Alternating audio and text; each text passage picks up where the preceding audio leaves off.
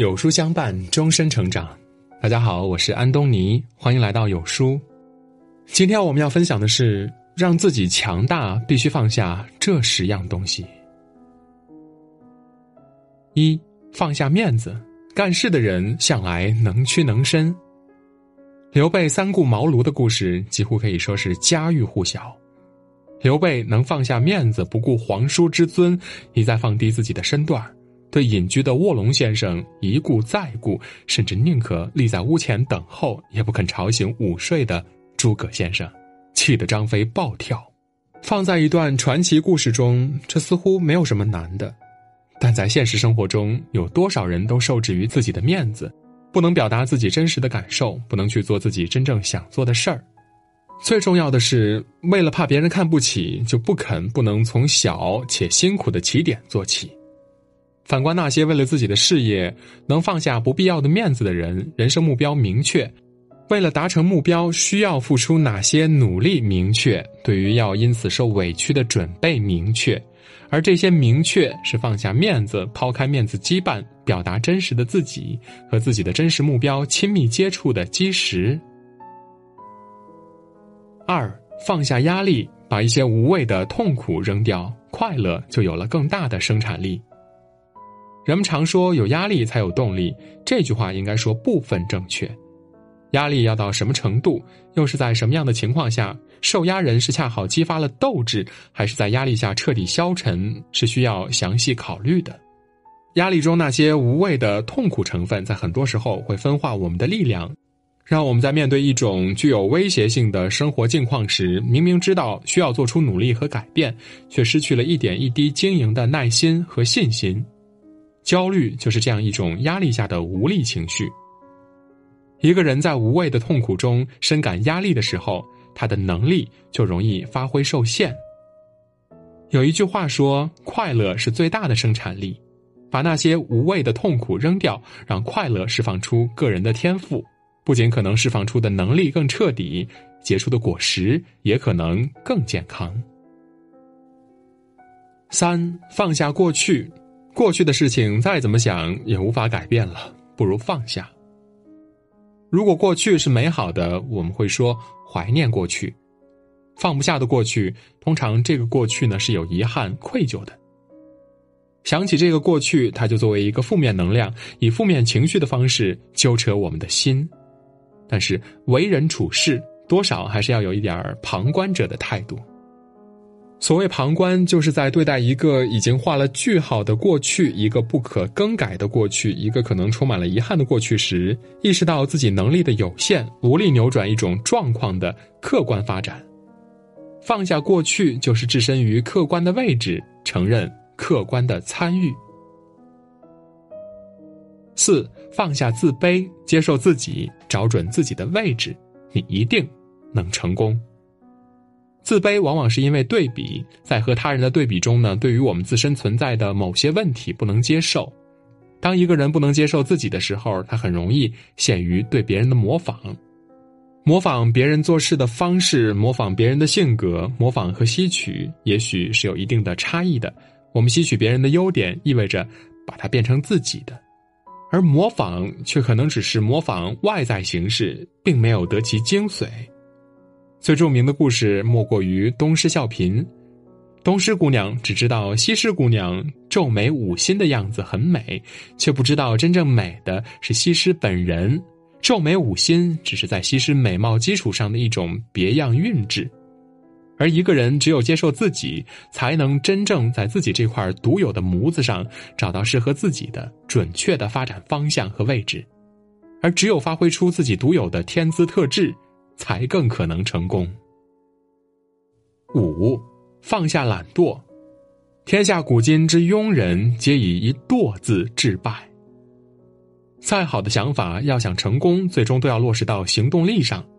懒惰从某种角度上来说呢，就是行动力、执行力不够。古人在形容勤奋时，有一个很形象的成语“闻鸡起舞”。天天鸡叫即起，需要和懒惰做多么大的抗争！大书法家王羲之不仅有天赋，而且非常勤奋。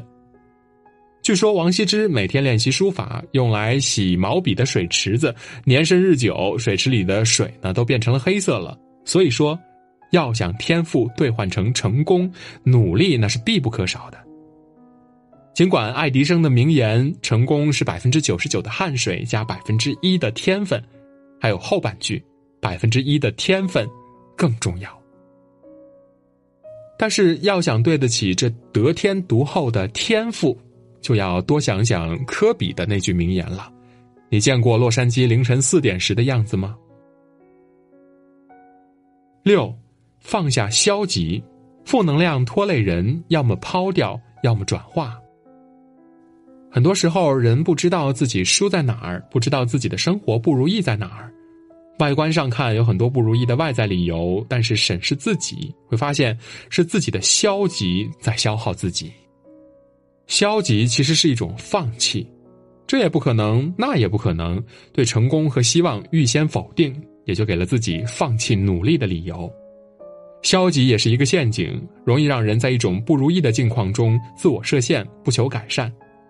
消极的负面意义是限制了一个人的潜能，同时也就是限制了进步、打开新局面的可能。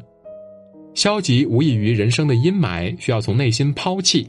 但是有时候，暂时的消极也是一种应对困难的心理软着陆，是对接受困难的一种心理过渡，是需要转化的能量储备。七，放下抱怨。抱怨无法改变的现状，拼搏才能带来希望。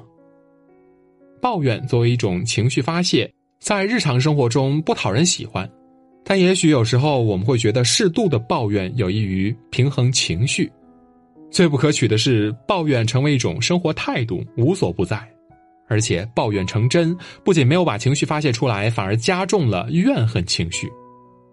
像一个故事中所写的。一个老太婆总是抱怨老头子养的麻雀吵闹，随着抱怨的不加节制，她的情绪终于爆发到要以真正的狠毒来发泄。她伤害了麻雀，也伤害了老头的感情，她自己也受到了惩罚。所谓抱怨会带来灾难，是因为抱怨不仅无助于寻找和发现解决问题之道，反而越来越让我们相信抱怨有理，也意味着我们可以推脱自己应该负的那部分责任。任由情况越来越恶劣。可以说，抱怨成习惯是对生活中的问题没有能力或者不想付出的一种表现。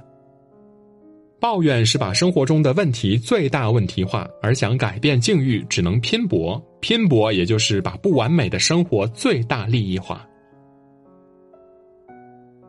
八，放下犹豫，认准了的事情不要优柔寡断，认准了一个方向就只管上路。不要回头。很多时候，我们不缺才能，不缺机遇，之所以不能成功，坏就坏在了犹豫上。关于犹豫，老祖宗有一个精妙的描述：前怕狼，后怕虎。和犹豫相对的是果敢。从“果敢”这个词儿的词义上呢，其实也可以推出犹豫包含的缺乏决断、不够勇敢的本质。机遇往往是稍纵即逝的，所以能不能抓得住？就要看一你有没有判断的能力，二你有没有抓住的勇气。放下犹豫，绝不是说一个人做事要莽撞，正相反，放下犹豫是说一个人在经过了充足而周密的思考判断之后，想清楚了什么是重点，什么是可以不计较的，自己能付出什么，能承受什么，从而拿出足够的勇气，在选定的路上勇往直前。九，放下狭隘，心宽天地就宽，格局大事业就大。有时候我们会说某人心胸狭窄，这种评论好像针对的是一个人的人品。但是很多时候，一个人之所以狭隘，和他不会算账有关系。虽然也可以说是因为人品有瑕疵，所以不会算账。比如说三国中的周瑜，周瑜被评论为比较狭隘。嫉妒诸葛亮比自己更有谋略，以至于最后被诸葛亮气死，慨然问天道：“既生瑜，何生亮？”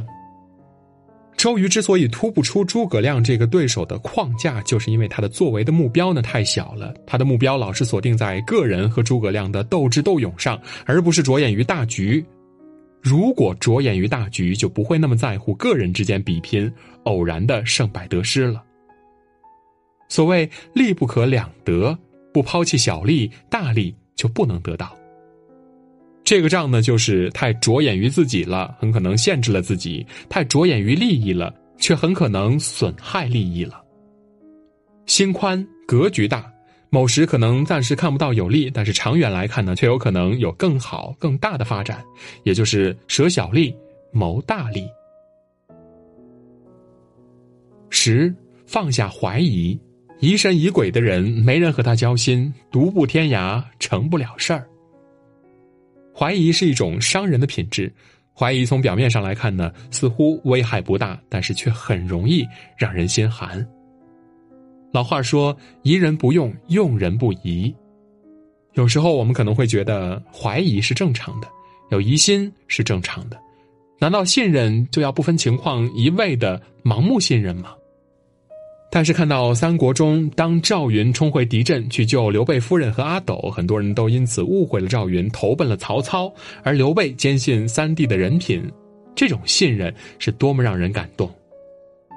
信任能带给人多大的付出决心？因为信任本身就是一种付出，付出了对另外一个人的认可、感情、接受、期待，它本身就是一种能感染人、鼓舞人的信心。信任是外向的、积极的、充满乐观的、吸引人的；怀疑往往冷却别人付出的热情，信任却能鼓励别人付出、吸引帮助。